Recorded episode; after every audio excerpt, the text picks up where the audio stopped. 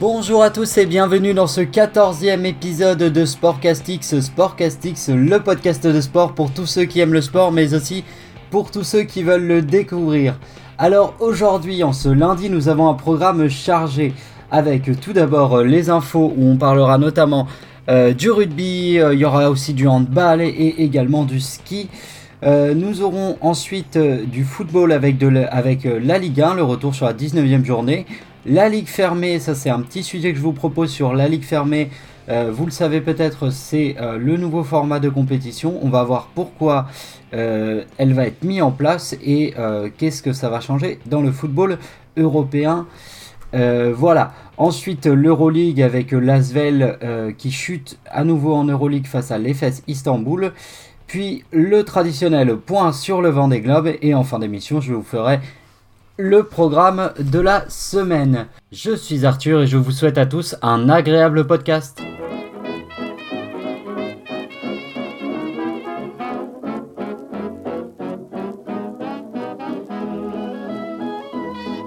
Ok, alors pour les infos, tout d'abord, euh, nous avons euh, la Coupe du Monde handball qui va débuter jeudi à 20h30 face à la Norvège. Donc autant dire que pour nos bleus, ça va être, euh, ça va être assez coton comme adversaire la Norvège. donc surtout qu'ils sortent d'une défaite 26, enfin non d'un match nul excusez-moi 26, 26 à 26 face à la Serbie et j'ai écrit Norvège n'importe quoi euh, que euh, pour ce mondial, ça se fera sans euh, Nicolas Karabatic et que on a une équipe de France qui, malgré de bons joueurs, bah, n'a pas son niveau, on va dire. on va dire le niveau de l'équipe de France de qui trust le sommet depuis plus de 20 ans maintenant. Donc bon voilà, une petite baisse de régime pour le handball français masculin. Bon, ça peut arriver. On va voir ce qu'ils vont faire. On, leur souhaite bonne chance. Euh, on espère qu'ils vont quand même réussir à aller. Pourquoi pas Ce serait franchement euh, une très très bonne performance d'aller accrocher euh, ne serait-ce qu'une demi-finale. Donc voilà. Mais même un, même voilà, une demi-finale, ce serait super pour nos handballeurs. Pour ce qui est du rugby, alors les infos, elles concernent les coupes d'Europe qui sont donc suspendues. Et euh, il y avait beaucoup de journées de. Enfin, il y avait les journées de Coupe d'Europe, notamment euh, ce week-end, elles vont être remplacées par des. Euh, par des matchs de top 14 donc c'est compréhensible et je l'avais déjà juste avant les vacances je vous avais déjà fait un petit truc là-dessus en vous disant que ça risquait d'être compliqué que pour les coupes d'Europe avec la mutation du virus qui d'ailleurs était en train d'arriver sur notre territoire et euh, pour ce qui est du tournoi à destination, euh, eh bien, euh, il va être, pour l'instant, il est maintenu. J'ai écouté hier Bernard Lamporte qui passait sur RMC qui assure que le tournoi va être maintenu dans les mêmes conditions, on va dire que d'habitude, évidemment sans les spectateurs, mais avec des équipes qui se déplacent de pays en pays. Euh, mais je vois pas comment ça va être possible vu que la Coupe d'Europe est déjà euh, suspendue. Et euh, enfin, en tout cas, sur le format de recevoir des équipes étrangères, peut-être faire un huis clos comme, comme ce qui s'était passé avec la Ligue des Champions. Mais je vois pas comment il peut être aussi sûr de ça, le président de la Fédération française. Ça me paraît un petit peu compliqué. Je pense surtout qu'il a envie de, rassurer euh, les supporters et les annonceurs sur la bonne tenue du tournoi. Ensuite, il y avait pas mal de ski avec euh, notamment euh, la victoire d'Alexis Pinturo sur l'Alta Badia sur le géant, et donc qui reste premier au classement général. Et la victoire également en biathlon, la victoire sur le simple mixte euh, de Emilien Jacquelin et Julia Simon. Voilà pour les infos euh, de ce week-end. On va tout de suite passer au sujet avec la Ligue 1.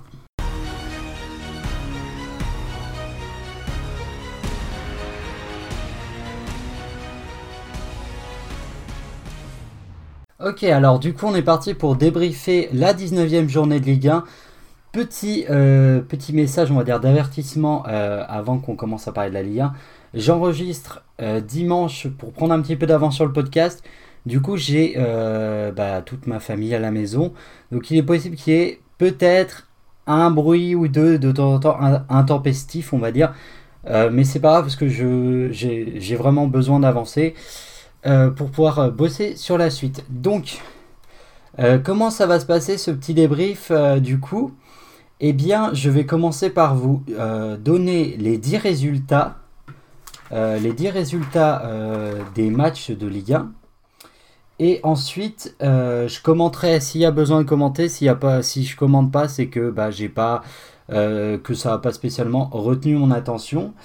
Et ensuite, je vous donnerai le classement, mais un petit peu de manière, je vous donnerai le classement des 20 équipes avec euh, le relief, c'est-à-dire c'est un outil que vous avez sur euh, l'équipe, euh, sur le sur l'application l'équipe où en fait ça vous permet un peu de vous rendre compte des, des reliefs et je vous donnerai du coup les équipes en fonction de leur groupe et de leurs objectifs pour la deuxième partie de saison.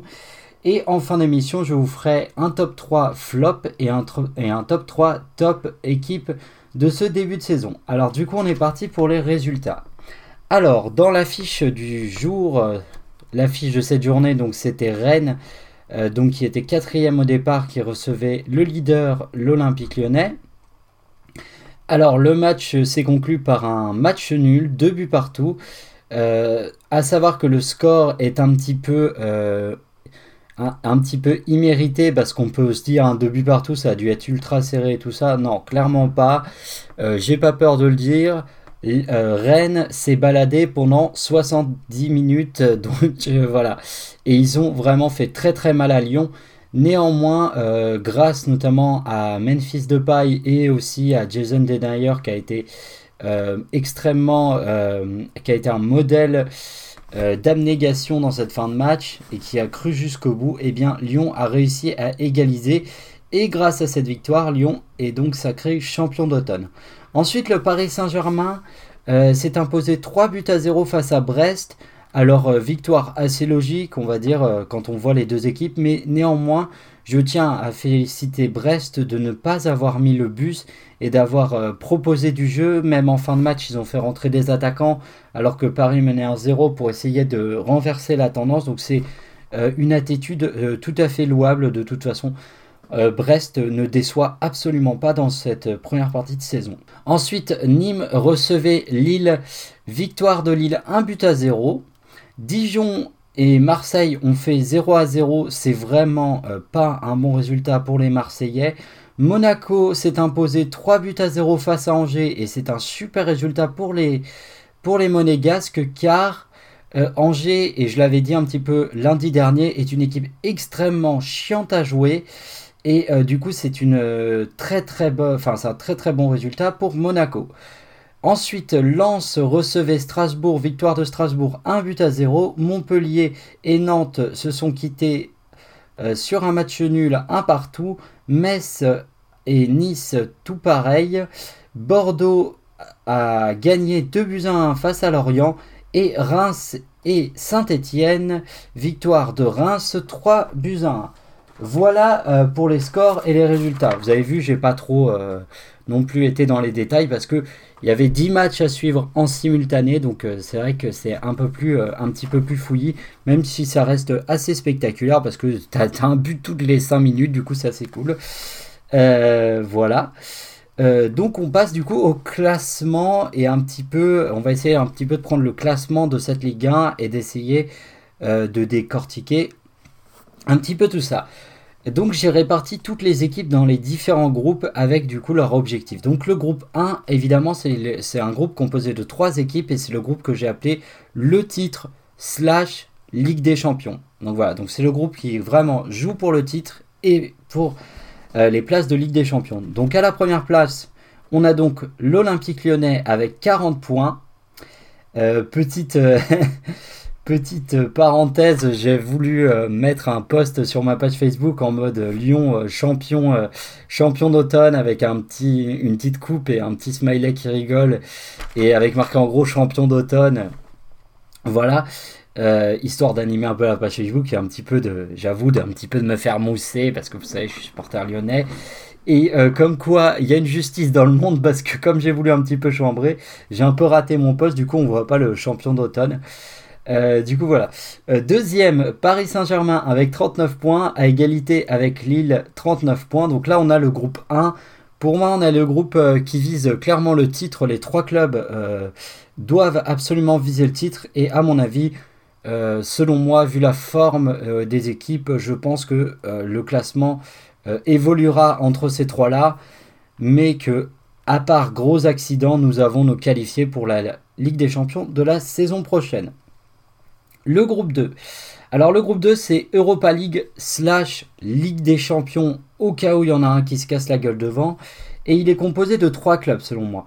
Monaco à la quatrième place avec 33 points, Rennes cinquième avec 33 points également, et Marseille avec 32 euh, points.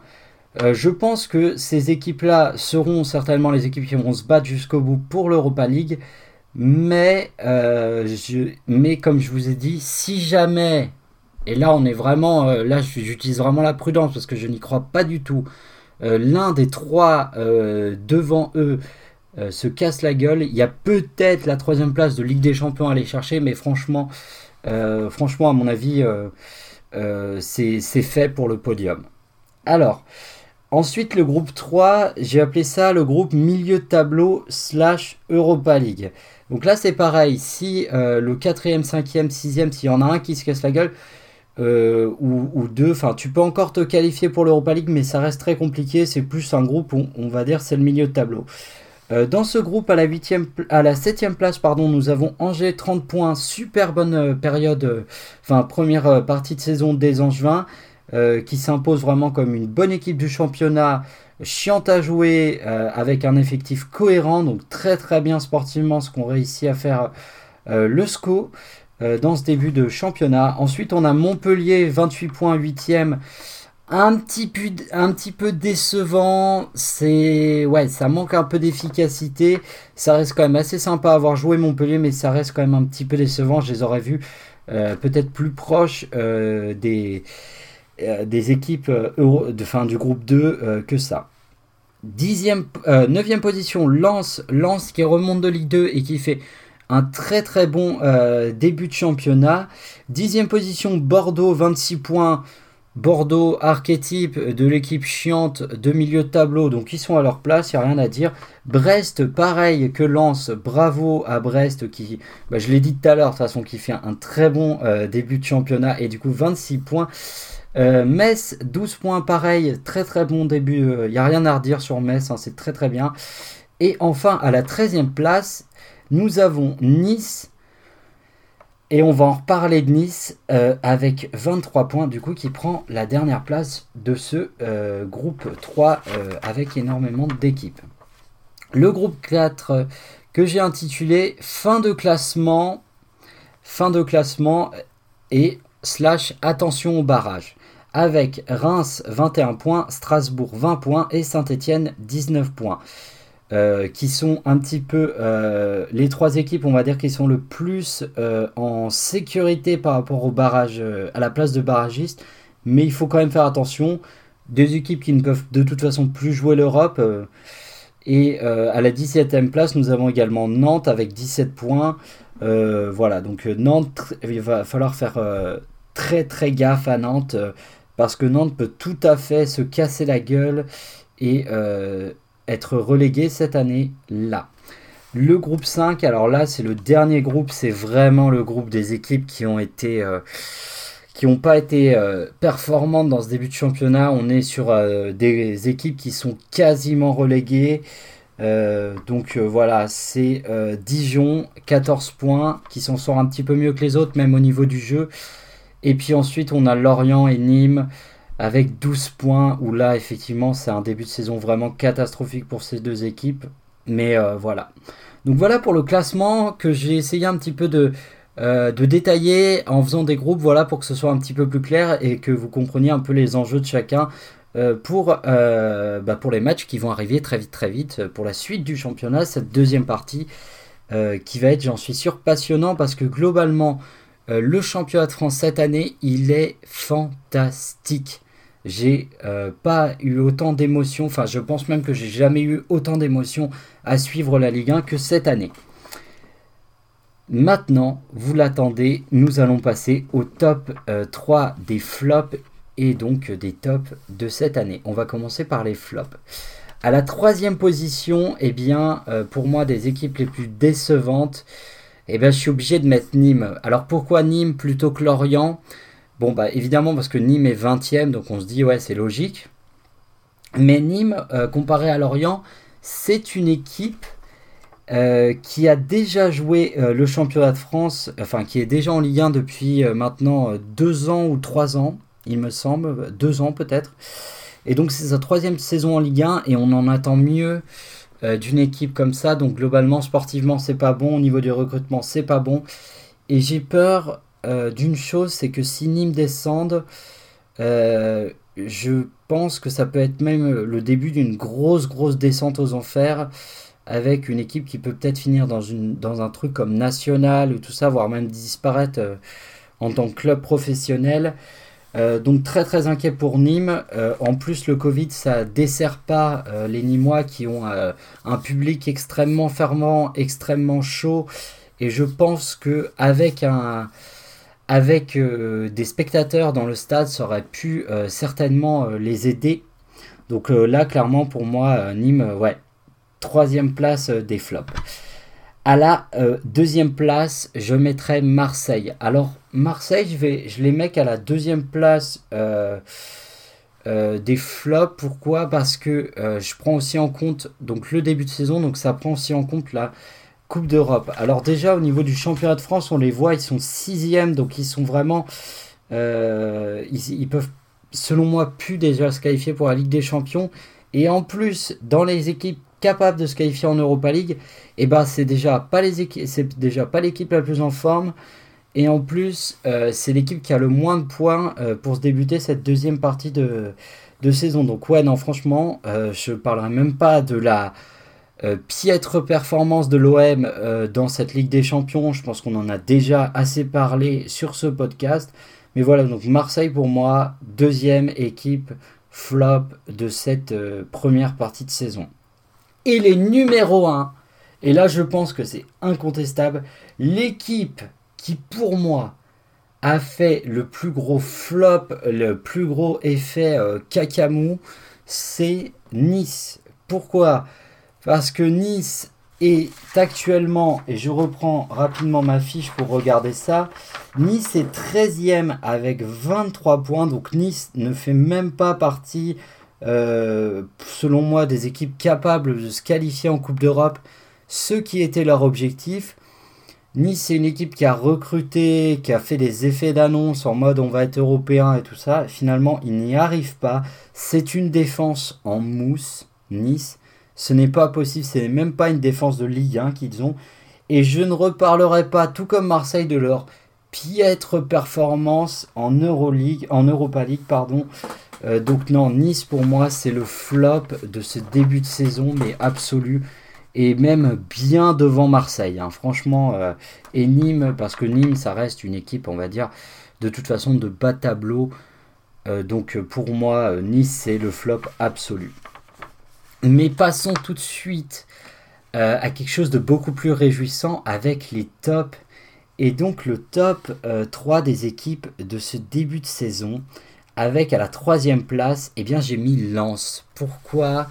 Parce que Lens, euh, c'est une équipe donc, qui monte euh, en Ligue 1, qui a fait des recrutements que je trouve assez intelligents, qui a construit une bonne équipe et qui finalement, bah, si on regarde leur classement, Lens, avec leurs 27 points, eh bien, ils ne sont qu'à euh, 7 points de l'OM, par exemple qui euh, jouent pour l'Europa League. Ils sont bien loin de la zone de relégation, donc ils sont plus du tout en danger.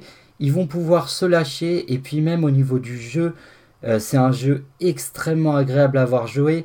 Euh, Lens, c'est une équipe chiante à jouer, mais pas chiante dans le sens où ils, mettent des bus ou quoi que ce soit. Non, non. Ils ont envie de faire du football, ils nous proposent du football. non, Lens, franchement, c'est du très bon. Alors j'aurais pu mettre Brest aussi, mais ils sont un petit peu plus bas au classement. J'aurais pu mettre Metz aussi, qui est un peu dans ce cas-là. Mais non, pour moi, Lens, c'est numéro 3 des équipes top euh, de ce début de euh, saison par rapport à ce qu'on en attendait, c'est-à-dire pas grand-chose. Et puis Lens, voilà, c'est un club mythique en France et on veut que ce club soit en Ligue 1. Euh, à la deuxième place, et là je vais vous surprendre parce que vous l'attendiez très certainement à la première place de stop, et ben non, je les ai mis deuxième. C'est Lyon. Lyon qui est donc euh, leader de Ligue 1 à la fin de cette phase euh, aller. Et c'est tout à fait mérité. Le jeu de, des Lyonnais est absolument magnifique avec un début de saison où ils ont été un petit peu en mode diesel, ça a eu du mal à démarrer, tout ça, mais euh, globalement, je les mets pas plus haut. Pourquoi? Parce que euh, ils ne jouent pas la Coupe d'Europe, donc ils n'ont que ça à jouer. Donc même si leur euh, début de championnat est assez exceptionnel aux Lyonnais et qu'on les attendait quand même pas là, de toute façon personne n'attendait ce championnat-là, hein, on va être clair. Eh bien, ils n'ont pas eu de Coupe d'Europe à jouer, donc globalement, ça les avantage grandement. Et l'équipe qui, selon moi, est le top numéro 1 des équipes de ce début de championnat, eh bien pour moi, c'est Lille, euh, parce que euh, Lille est à un point du leader. Lille montre les crocs, Lille joue bien. Lille nous a fait découvrir des super, euh, des super joueurs, Bourak Ilmaz, des Bourak Ilmaz, voilà, des, des qui enfin se révèlent, même si ça fait depuis qu'il est arrivé que j'ai l'impression que c'est vraiment un très très grand joueur. Euh, Renato Sanchez, enfin voilà, il y a du monde à Lille, il y a du banc, il y a une vraie équipe, et puis leur campagne d'Europa League nous a quand même fait chaud au cœur, euh, donc euh, voilà, Lille numéro 1 des équipes de ce début de saison, je vous le dis, et ce n'est pas fini, je pense que Lille va de toute façon faire une grande saison, hâte de voir le 16e de finale face à l'Ajax. Donc voilà pour la Ligue 1, on va tout de suite passer à la suite.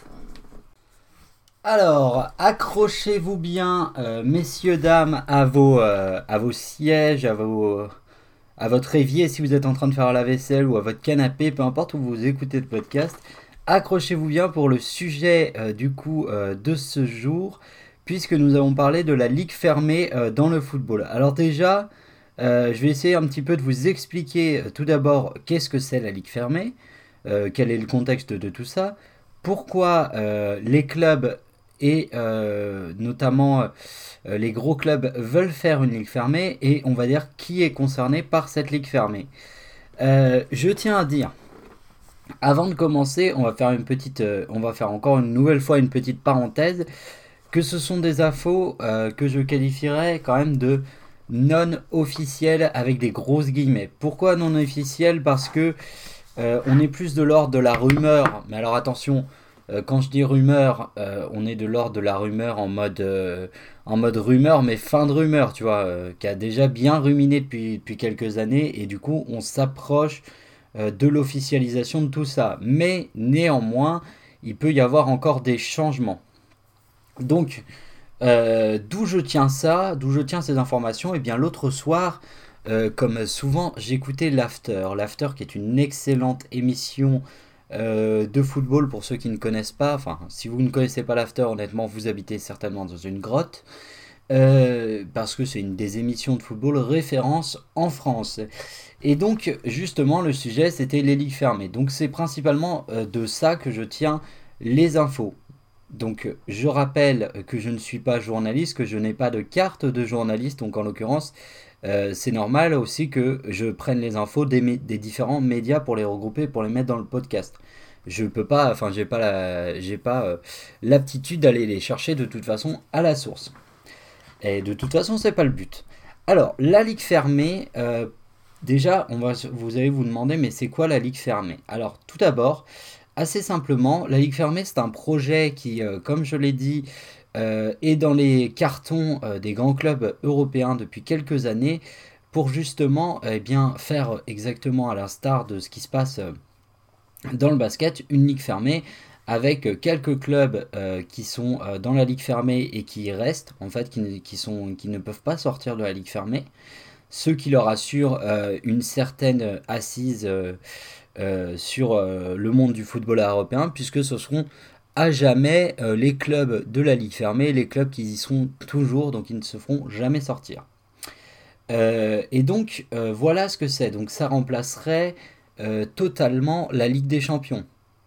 Même si dans un premier temps, peut-être que les deux compétitions euh, auront lieu en même temps pendant quelques années, mais euh, ça signifie surtout la mort de la Ligue des Champions et qui sera donc remplacée par cette Ligue fermée. Euh, voilà, du coup, la réponse c'est quoi? Eh bien voilà, c'est ça, la Ligue fermée, tout simplement. Maintenant, on va se demander pourquoi la Ligue fermée, pourquoi l'existence de cette, de cette nouvelle compétition, à quoi ça va servir? Eh bien, vous n'êtes pas sans savoir que nous avons subi euh, une pandémie mondiale qui a grandement, grandement accéléré euh, les choses. Euh, puisqu'en effet, les clubs de football sont en difficulté financière, notamment à cause de quelques manques à gagner liés à, l'arrêt des compétitions de la saison dernière et qui a amené à des pertes au niveau des droits TV lors de la saison précédente, a également euh, l'absence de public dans les stades, donc pas de revenus euh, par rapport à la billetterie, et euh, globalement l'absence des publics dans le stade, c'est aussi une perte de revenus aussi sur les ventes, et, les ventes qui englobent, on va dire, l'événement sportif qui est d'aller au stade, c'est-à-dire les buvettes, voilà, ceci. Donc c'est pas juste on prend son billet, c'est aussi on, c'est un vrai spectacle. Donc il y a évidemment des buvettes, il y a de la bouffe à vendre, il y a en général des stands avec vente de t-shirts, de maillots, de, d'écharpes, de casquettes. voilà, pour supporter son club dans de meilleures conditions. Même si, pour être honnête, les maillots sont quand même vendus très très cher eh bien ce n'est pas grave parce que euh, le fait d'aller au stade, c'est aussi l'occasion d'en acheter, bien souvent pour beaucoup de supporters euh, qui n'habitent pas forcément la ville et qui n'ont pas euh, toujours le, temps de se rendre dans la boutique du club pour acheter les maillots.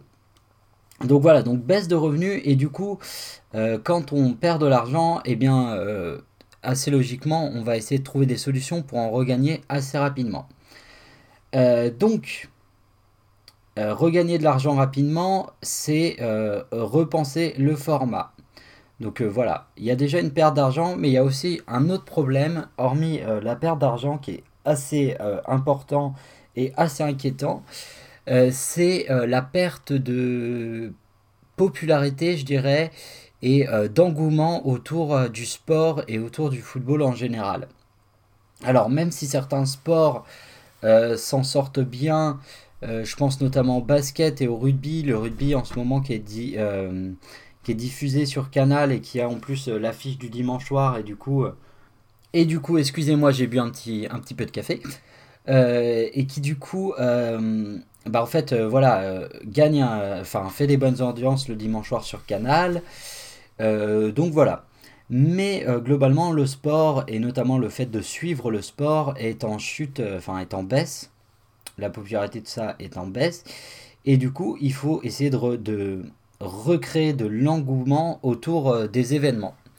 Et donc, euh, bah, la solution, c'est, pour le football en tout cas, c'est de euh, mettre fin à la Ligue des Champions et de passer à une ligue fermée pour plus d'intensité dans la compétition. Alors, certains diront par rapport à ça que le fait d'avoir tout le temps des matchs entre des gros clubs, ça fait perdre de l'intérêt à l'événement en soi. Et honnêtement, j'ai envie de dire, c'est pas faux. Euh, c'est vrai que le fait d'avoir tout le temps euh, des PSG Real, des PSG Barça, des Liverpool, des Liverpool Atlético Madrid en veux en voilà, c'est sûr que tu as moins d'attentes autour de l'événement, mais à la limite, je pense que on va pouvoir s'habituer. Donc voilà pour le pourquoi du comment que je vous résume de manière assez euh, bah, assez résumé justement parce que je pourrais rentrer dans les détails et voilà dire ah, nanana. Mais globalement, c'est pas le but. Moi, je suis là essentiellement pour euh, faire un rapide point euh, sur ça et donner un petit peu mon avis. Parce qu'à la limite, en soi, le fait de vouloir faire une ligue fermée et de faire évoluer les, formats des compétitions internationales du football, je suis pas contre. Je suis pas, je suis absolument pas contre la ligue fermée. Il y a des choses qui m'énervent, mais globalement, je suis absolument pas contre. Donc maintenant, il est temps de, connaître un petit peu les clubs qui vont être les patrons, on va dire, de cette ligue fermée. Donc déjà au niveau du format, la ligue fermée se jouera apparemment, ça peut encore évoluer bien entendu, mais apparemment on se dirigerait vers un format de 20 équipes concernées euh, par euh, la compétition. Dans ces 20 équipes, nous en avons 15 qui seront donc euh, les équipes un peu comme au basket qui auront, si vous voulez, la licence A, qui seront les 15 équipes permanentes de la compétition. Donc ces 15 équipes, euh, elles seront certainement celles-ci. Alors je dis certainement euh, parce que on n'est euh, pas sûr de, toutes les équipes, mais globalement, il y a de fortes chances que ce soit celle-ci. Donc au niveau des Anglais, il y en aura 5. Manchester City et United, Liverpool, Chelsea, et après pour le cinquième, alors euh, je, pense que notamment, euh, bah, justement, on parlait des, mecs de l'after tout à l'heure, je pense qu'ils savent, eux, qui est le cinquième anglais. Euh, mais ils ont juste en fait parlé des cinq anglais et moi ça me pose un problème. Pourquoi? Parce que je me demande en fait le cinquième est-ce que ce sera Arsenal ou Tottenham? Tout simplement. Je pense sportivement. En fait, le problème c'est que sportivement, si vous voulez euh, Tottenham, euh, sur ces dernières saisons, mériterait sa place, mais historiquement, eh ben, Arsenal a quand même plus de poids, euh, selon moi. Pour ce qui est des Espagnols, ils sont au nombre de 3. Moi, j'ai aucun doute là-dessus. À mon avis, ce sera assez logiquement le Barça, le Real et l'Atlético.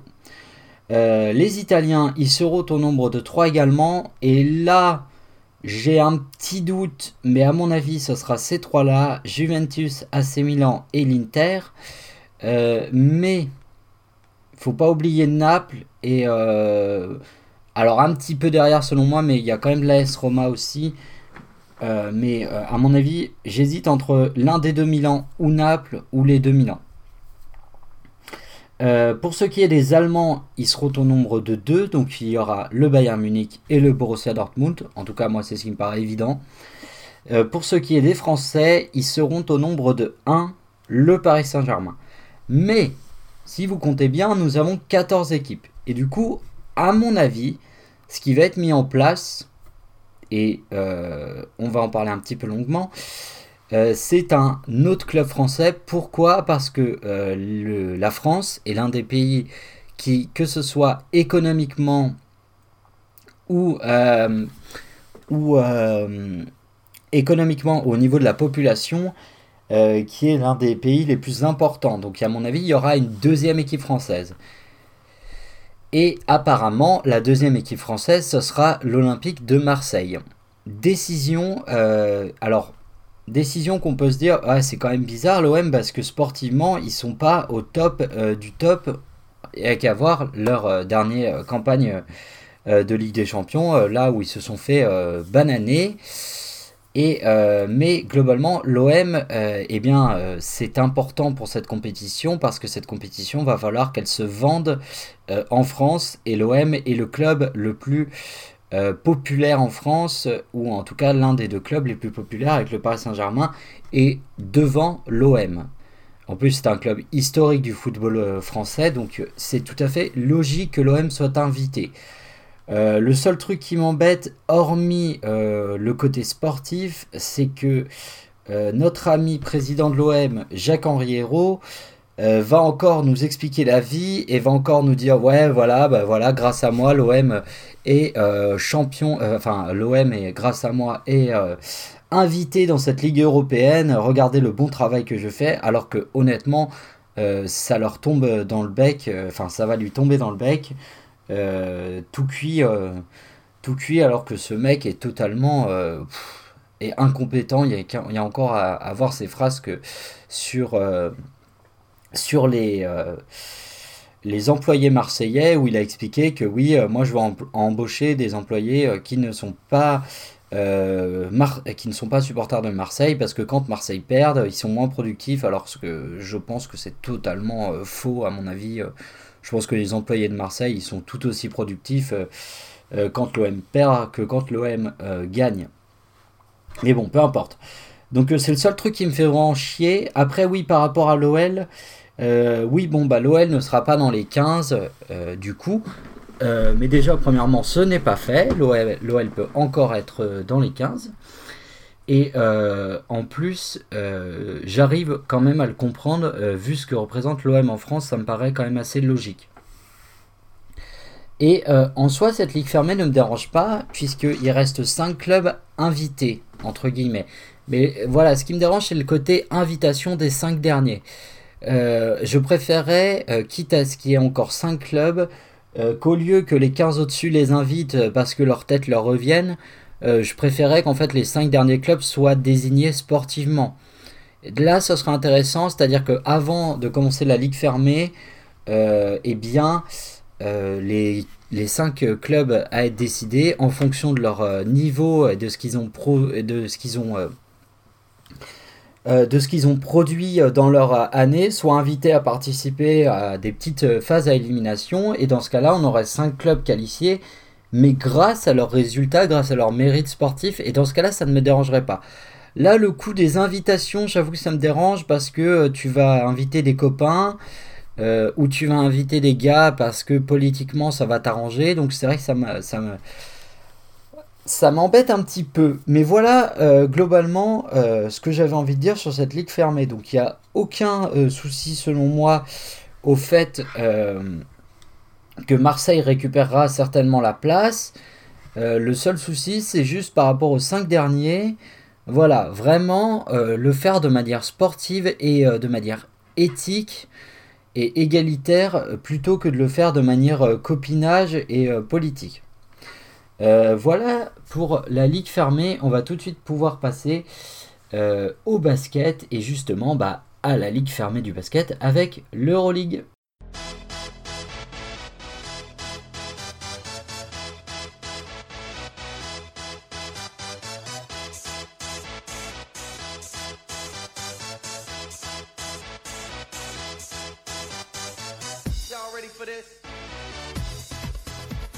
Ok, alors du coup on est parti pour euh, débriefer ce match, euh, donc le match de vendredi soir en Euroleague qui opposait Lasvel à l'Anadolu Efes Istanbul. Et euh, tout d'abord, avant de parler du match en lui-même, j'aimerais rappeler que ces deux équipes s'étaient déjà rencontrées il n'y a pas si longtemps que ça, il y a à peine un mois. J'avais d'ailleurs fait un petit débrief, j'avais d'ailleurs débriefé le match, et Lasvel s'était incliné sur une courte défaite, enfin voilà, vraiment une courte défaite. C'était un match très très sympa, très très euh, équilibré. Et il y avait donc eu euh, victoire de l'EFS euh, finalement 72 à 68. Là pour le coup, le match n'a rien à voir, le match de ce vendredi soir, puisque Lasvel s'est pris une branlée. Je ne sais pas comment le dire autrement. Ils se sont inclinés sur le score de 80 à 102, donc 22 points de différence. la barre symbolique du coup des 100 points a été passée. Et euh, bah, c'est tout à fait euh, normal et logique tant, tant Lasvel a été, euh, a été décevant. déjà, sur le plan que vous le savez, je suis Lasvel et je pense que je suis l'une des personnes en France qui parle le plus de Lasvel et a raison. Et pour moi, de toute façon, on ne parle pas assez de basket en France et c'est vraiment dommage parce qu'on est, on est vraiment un, un, pays de basket selon moi. Et et euh, donc euh, l'Asvel, euh, eh ben, c'est logique cette défaite parce qu'ils ont manqué totalement d'agressivité. Surtout, il y, a eu un, vrai manque d'agressivité défensive. on a eu des joueurs capables par intermittence de nous sortir des gestes de classe. Mais globalement, et je en conclurai là-dessus parce qu'il n'y a pas grand-chose à dire sur ce match. C'est tout tout simplement une défaite logique. Euh, c'est que euh, l'Asvel, euh, globalement, n'a pas eu, n'a pas, ne nous a pas montré un niveau d'une équipe d'Euroleague. Tu joues comme ça en pro, en avec les individualités que tu ça peut passer. et pas face à tous les clubs, hein. face, à certains clubs, ça ne passe certainement pas. Mais tu peux peux pas te permettre de jouer comme ça en Euroleague, ça c'est sûr. Un petit mot rapide sur les fesses. Alors les fesses Istanbul, qui est une équipe qui monte vraiment en puissance. on les avait déjà vus un petit peu un petit peu mieux en, cette fin d'année. Et, euh, et, là, vraiment, il y a une vraie montée en puissance. On commence à retrouver euh, l'effet Istanbul euh, de la saison 2019. notamment, et ça, tout est lié, hein, j'ai envie de dire, grâce à un homme, Sean Larkin, on en avait déjà parlé sur, sur le podcast, donc le meneur d'Istanbul qui, retrouve vraiment un niveau plus que correct et qui porte vraiment vraiment euh, son équipe. Euh, néanmoins, il y a quand même des points positifs euh, du côté de Lasvel, notamment le match de Norris Cole que j'ai qui m'a beaucoup plu. il a été largement l'homme du match du côté de Lasvel. Il a mis de mémoire, je crois, 17 points dans la rencontre. Donc c'est plutôt pas mal, hein, surtout quand tu marques que 80 points, 17 points, c'est très très correct. Et comme par hasard, j'ai envie de vous dire, euh, son bon match coïncide également avec l'arrivée euh, de Derek Walton, euh, donc le meneur américain que, que dont je vous avais dit que évidemment qu'il allait arriver, que c'était déjà fait, mais qu'il fallait évidemment attendre au niveau des autorisations parce que c'est avec le Covid, c'est évidemment très très compliqué de voyager des États-Unis jusqu'en France. Mais en tout cas, le meneur, nouveau meneur de, de Derek Walton, a joué son premier match aussi.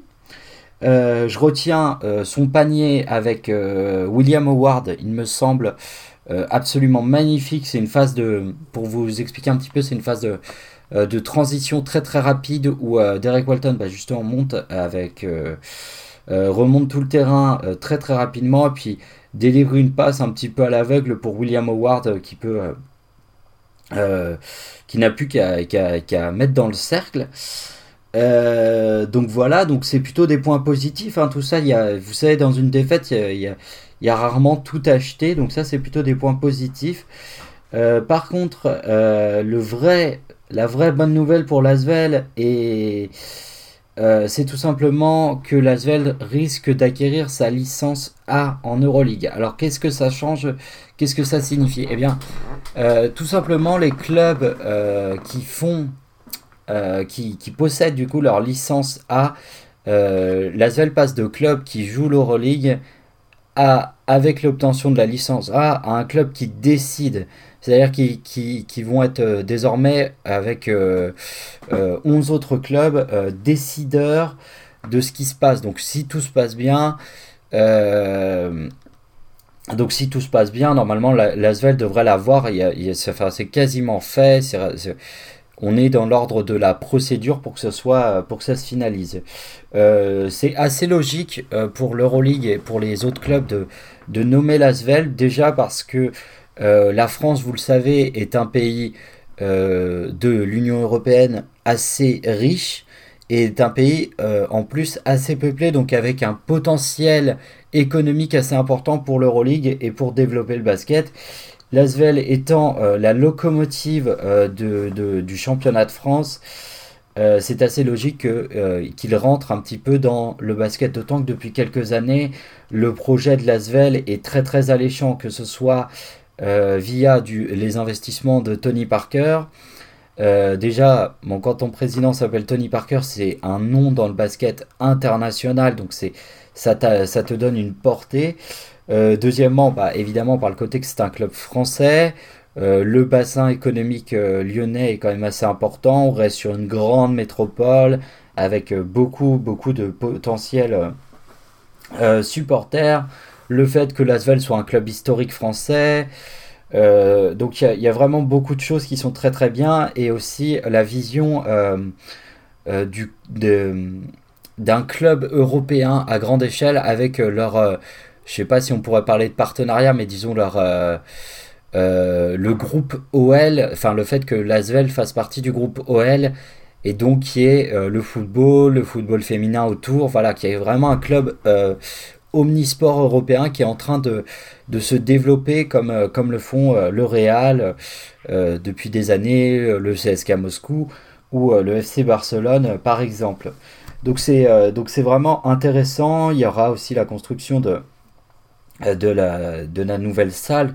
Donc c'est vraiment très très intéressant pour les dirigeants de, de l'Euroleague et, et économiquement, politiquement, stratégiquement, appelez ça comme vous voulez, effectivement, euh, c'est tout à fait euh, logique, euh, mais grâce au travail qui a été fait en amont, hein, bien sûr, que l'Asvel récupère cette licence A.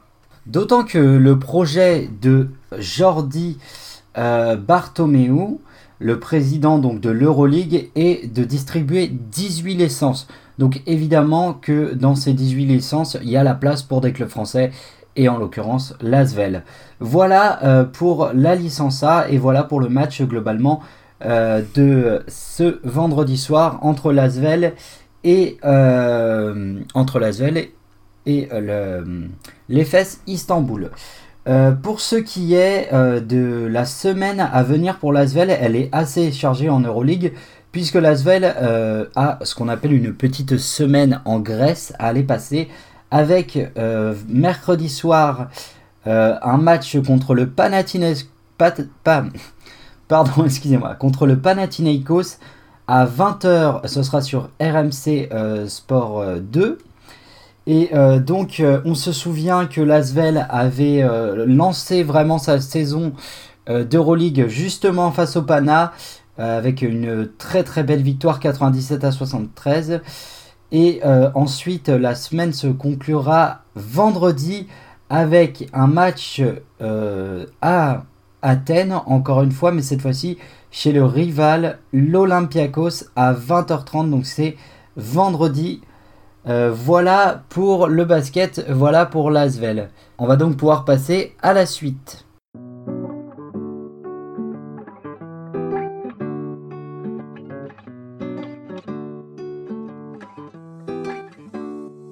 Et oui, vous l'entendez à cette petite musique euh, un petit peu plus calme, un petit peu plus douce. On passe donc au point sur le vent des globes.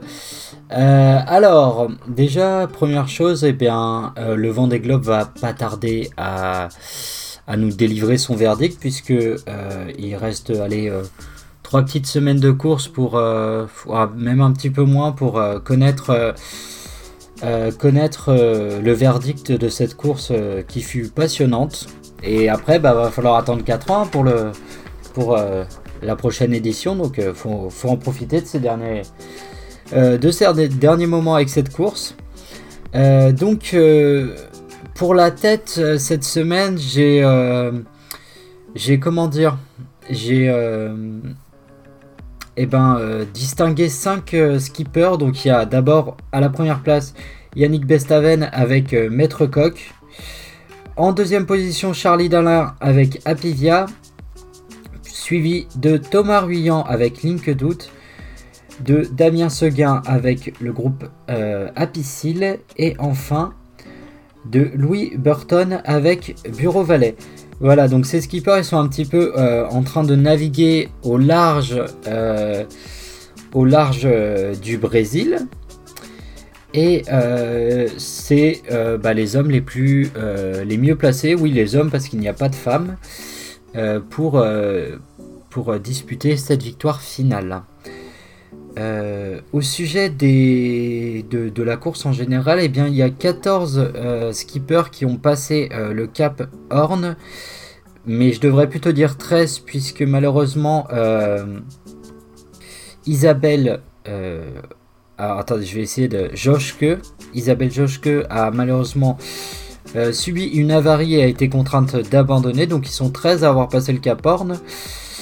Et puis, euh, eh bien, il y, a 13 autres skippers euh, qui n'ont pas encore passé le Cap Horn, dont 3 ou 4 qui sont assez, dont 3 ou 4 qui sont assez loin, puisqu'ils sont au niveau du, point euh, du point Nemo, je crois que ça s'appelle comme ça, donc c'est euh, juste un peu après le Japon, donc vous voyez qu'il y en a qui sont quand même assez loin. Euh, mais dans le groupe notamment de tête, on va dire, de cette fin, de, fin de groupe, il y a notamment Jérémy Veillou et eux ils sont au niveau du Cap Horn. Voilà pour le vent des globes, on va tout de suite passer au programme de la semaine et donc bah, tranquillement se diriger vers la fin du podcast.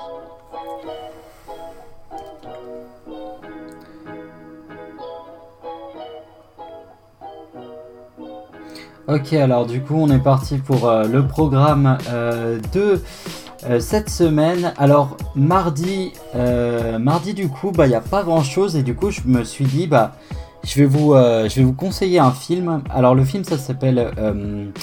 alors, soit vous regardez le film, soit j'ai autre chose à vous proposer. Il y a quand même de l'Euroleague mardi, mais c'est pas l'Asvel qui joue, c'est les clubs, les autres clubs européens. Voilà, donc il y, a des belles affiches. Donc si vous avez envie de regarder un petit peu de basket et puis de, checker un peu le niveau euh, d'autres équipes euh, euh, que l'Asvel, et eh ben c'est sur RMC Sport, il y a pas mal de matchs. Sinon, bah, un petit conseil ciné, je me suis dit, je vous conseille un film, alors c'est toujours en lien avec le sport évidemment, un film de 2005 qui s'appelle Hooligan. Euh, donc ça raconte un peu le quotidien de supporters euh, de... Euh, je crois que c'est Newcastle, le club. donc voilà, qui sont supporters de Newcastle et qui sont donc des hooligans. Ça raconte un peu le quotidien. c'est un film réalisé par Lixi Alexandre. Et c'est un super film, très très sympa. Donc si vous savez pas quoi regarder, parce que c'est vrai que vous allez le voir cette semaine, le sport est un petit peu dischu, donc c'est un peu, c'est un peu compliqué. Euh, de vous proposer quelque chose de pertinent et d'intéressant. Euh, mercredi, le PSG OM 21h, euh, donc finale du trophée des champions entre Paris et Marseille. Donc très très belle affiche d'une finale entre deux clubs rivaux. sinon, à 20h, si vous préférez le basket, il y a évidemment, je l'ai annoncé tout à l'heure dans, la partie basket, euh, ce fameux match entre le Pana et, euh, et euh, Lasvel, ce sera sur RMC Sport 2. Ah oui, Canal Plus pour le, le trophée des champions. Et donc RMC Sport 2 pour le basket. Donc le match entre le Panathinaikos et Lasvel. Le jeudi, alors le jeudi, c'est l'ouverture de la Coupe du Monde de handball. Et donc, le Norvège-France, 20h30, c'est sur Bein Sport 1. Le vendredi, l'Olympiakos en basket euh, reçoit l'Asvel. Le samedi, euh, alors le samedi, moi pour moi, bah, il y a le match entre l'Autriche et euh, la France à 18h. donc voilà, toujours sur BN Sport. Et bah voilà, bah, c'est plutôt cool hein, la Coupe du Monde, donc je pense que je vais, je vais plutôt suivre ça. Euh, après, il faut savoir que c'est à 18h, donc vous aurez le temps de checker un peu des matchs de Ligue 1 et il y aura certainement du top 14 euh, cette semaine. J'ai pas euh, eu, enfin, j'ai eu un petit peu la flemme de vous choper à quelle heure jouait telle équipe en top 14 parce que avec les avec la, suspension de la Coupe d'Europe, en fait, il y aura certainement du top 14 ce week-end. Et pour ce qui est du dimanche, alors le dimanche, il y a comme d'habitude le top 14 et, la, et, Ligue 1. Et il y a aussi euh, euh, le match euh, que je vais regarder spécialement. Moi, c'est le match du dimanche soir de Ligue 1 entre Lyon et Metz. Voilà pour le programme. eh bien, je vous remercie d'avoir écouté le podcast. je suis super heureux parce que bah déjà ce podcast a été assez long et m'a demandé pas mal de taf, mais il va être sorti et je pense qu'il est de qualité. Euh, et je suis super content parce que euh, j'ai, on a passé la barre des 200 lectures euh, sur le podcast et, que bah, j'ai eu pas mal de pics ou de lecture ces derniers temps et le podcast ouais, est en train de, en train de passer d'un mode écouter un petit peu à un mode où je commence vraiment à fidéliser quelques personnes. Voilà, je vous souhaite à tous une agréable semaine. On se verra peut-être dans la semaine pour un débrief euh, du match euh, de euh, Lasvel. un petit podcast sur Lasvel. Et puis, et puis voilà, je vous fais des gros bisous et puis je vous dis à bientôt sur le podcast.